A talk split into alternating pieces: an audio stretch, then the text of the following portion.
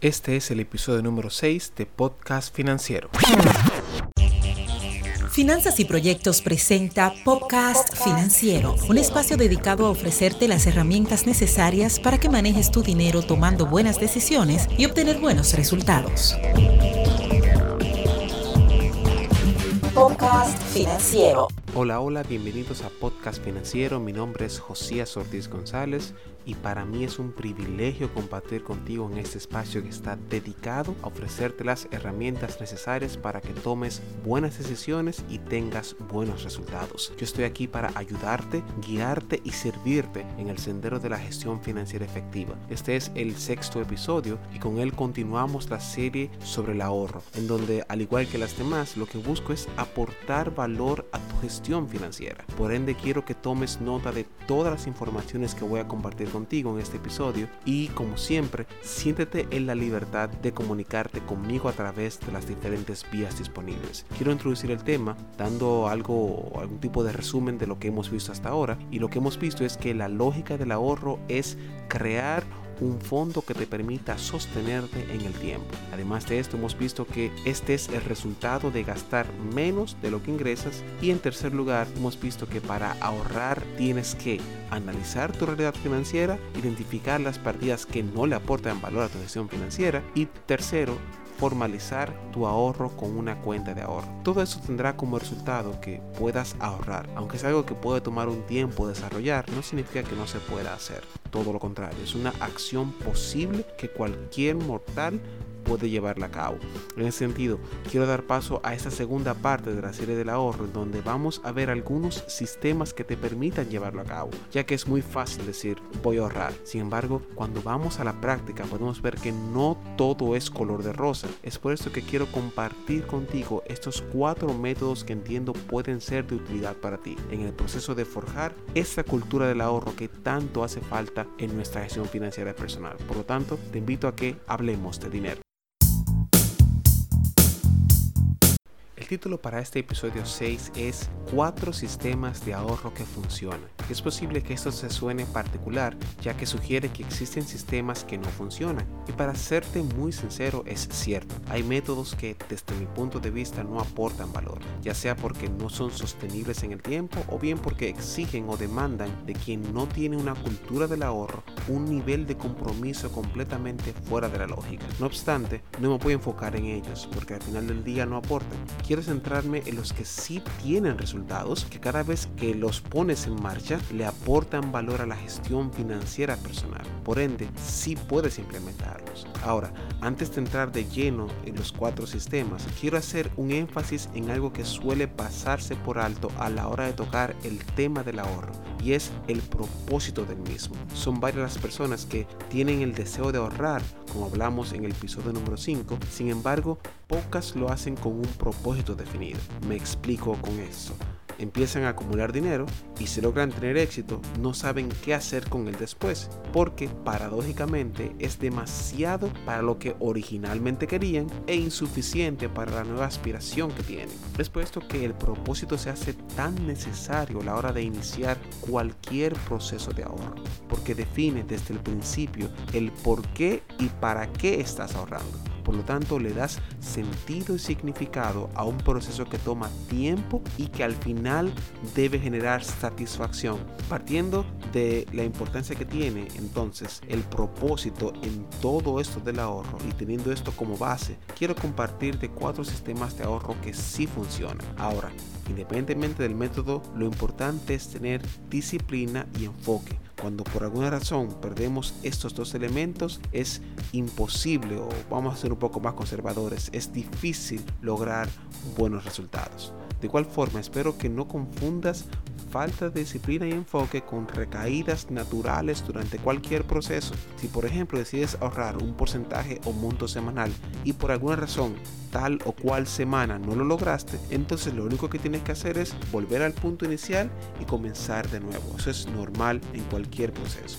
Cuando te hablo de falta de disciplina y enfoque es cuando no eres consistente en el tema del ahorro. Por ejemplo, que usas el dinero acumulado para cualquier otra cosa distinta a la original o que ahorras ahora y mañana no, que cambias de monto, que acuerdas, etc. En ese sentido, quiero que tomes el propósito como aquello que realmente te va a, a sostener en el tiempo a través de todo lo que tiene que ver con el ahorro. Entonces, en ese sentido, aquí te presento estos cuatro sistemas de ahorro que sí funcionan. Primero es el ahorro directo. El ahorro directo es el más conocido y que las personas más utilizan porque, sin lugar a dudas, es el más común. Se puede segmentar en dos grandes tipos, porcentajes y monto fijo, los cuales, como sus nombres lo indican, están basados en un número estándar que apartas cada cierto tiempo y esto puede ser semanal, quincenal, mensual, etc. Para desarrollarlo debes primero identificar tus capacidades financieras, ya que como será un monto fijo tendrás que apartarlo independientemente de tu realidad económica del momento.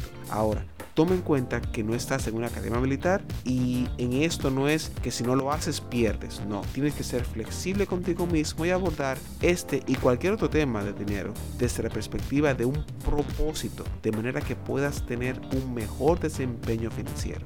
En ese sentido, si eres de las personas organizadas que tienen todos sus gastos en orden, entonces el ahorro directo es el ideal para ti, porque te proporciona la seguridad y estabilidad en función de un parámetro en particular. El segundo método que te propongo para ahorrar es el SAN, que para ser honesto no pensaba que tendría tanta acogida. Te lo digo porque publiqué una entrada hace un tiempo en el blog en donde hablo sobre este sistema y la cantidad de personas que me han comentado y que me han enviado correos electrónicos inquiriendo sobre este sistema para mí ha sido abrumadora. Entiendo que llama tanto la atención por la mecánica del mismo, que implica una comunidad, implica apoyo y implica responsabilidad. Entonces, para no cansarte con este podcast financiero, si quieres saber en detalles el funcionamiento de este sistema, te invito a que vayas a la entrada titulada SAN, un sistema de capitalización y ahorro fácil en el blog Finanzas y Proyectos, donde explico la manera en que se puede llevar a cabo. Sin embargo, y a manera de emocionarte para que lo lleves a cabo, el SAN es un sistema de ahorros que te permite forjar quizás más que ningún otro la disciplina,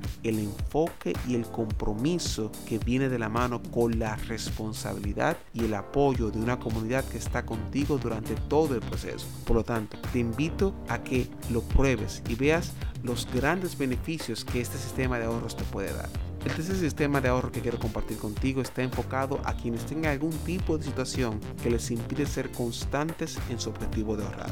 El débito automático es una alternativa ideal para quienes necesitan un empujoncito en términos de disciplina, ya que en esencia es un acuerdo que haces con tu institución financiera para que cada cierto tiempo debite de tu cuenta principal, usualmente de la nómina de trabajo, a una cuenta alterna dedicada exclusivamente para el ahorro. Esto en algunos bancos es vendido como un producto en particular que presenta ciertos niveles de ventajas a razón de que usualmente lo vinculan a una cuenta especializada que da más rendimientos que cualquier cuenta regular, pero evidentemente menor que un certificado financiero. Para darme a entender mejor, lo voy a explicar con un ejemplo. Imagina que tienes dos cuentas, la A y la B. La primera es la cuenta en donde tú recibes tu salario y la segunda es una cuenta de destino. Cuando activas el débito automático, lo que le dices al banco es que le autorizas a que saque de la cuenta A a la cuenta B indefectiblemente todos los meses, sin necesitar de tu autorización cada vez que lo haga, sino que firmas un contrato de servicio donde ellos toman el control de tu cuenta en términos de debitar este monto y lo hacen mensualmente. Toma en cuenta también que estos débitos no son para toda la vida, sino que de la misma manera que indicas cuándo y cómo serán estos, también puedes decir, bueno, será hasta esta fecha. Para eso te planteas una meta, que sería el propósito del ahorro y el tiempo que quieres lograr. Cuando haces esto, entonces el banco te premia con mejores rendimientos porque le estás asegurando un flujo de dinero durante un tiempo, el cual no tendrás acceso de manera libre, sino con penalidad. Y aunque esta última parte quizás no te guste, pero recuerda que esto es un acuerdo que haces con el banco y por el cual él te va a remunerar por lo que si lo rompes, evidentemente tienes que pagar por ello. Pero enfoques en eso, porque la idea es que mantengas este tipo de cuentas hasta lograr tu meta. Por último está el que considero el mejor de todos los sistemas de ahorro que conozco. Lo digo una y otra vez. Para mí, este es el método de ahorro de mayor satisfacción y beneficios que me ha generado en lo personal, sin contar con lo fácil que es. Te hablo del sistema de ahorros por alcancías. En palabras simples y llanas, es el sistema que no falla, porque no implica esa rigurosidad de la disciplina ni un gran esfuerzo, sino que trabaja literalmente con los sobrantes de monedas que tengas. Al hablar de alcancías quizás puedes pensar que bueno, es para niños o no es para mí, pero la verdad es que tanto infantes como adultos lo llevan a cabo. De igual forma, escribí eh, este, este título alcancías un sistema de ahorro inteligente que bien puedes acceder a él para que veas con detalles la manera en que ese sistema te puede ser de gran utilidad a la hora de crear una cultura del ahorro en tu gestión financiera personal. Y a manera de conclusión, quiero decir lo siguiente. Sin lugar a dudas, tener un sistema de ahorros que funcione es una gran ventaja porque te permite desarrollar la lógica del ahorro, que es sostenerte en el tiempo. Y aquí te he listado cuatro alternativas que puedes implementar en tu gestión financiera personal y que te pueden traer éxito en ella. Por lo tanto, trata de ver cuál de estos cuatro sistemas se ajusta y te da mayores beneficios. El primero es el ahorro directo, el segundo es el SAN, el tercero es débito automático y el cuarto las alcancías. Así que que este episodio número 6 de Podcast Financiero te haya sido de utilidad y recuerda que puedes dejar tus comentarios en el formulario más abajo o bien escribirnos a la dirección electrónica cualquier pregunta o interrogante sobre el tema u otro tema financiero. Estamos aquí para servirte y con todo el gusto te vamos a responder. Estuvo contigo Josías Ortiz González. Nos vemos en la próxima entrega de Podcast Financiero. Hasta la próxima.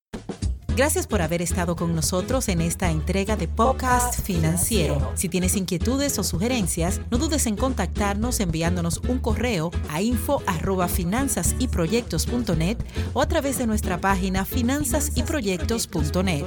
Hasta una próxima entrega. Podcast Financiero.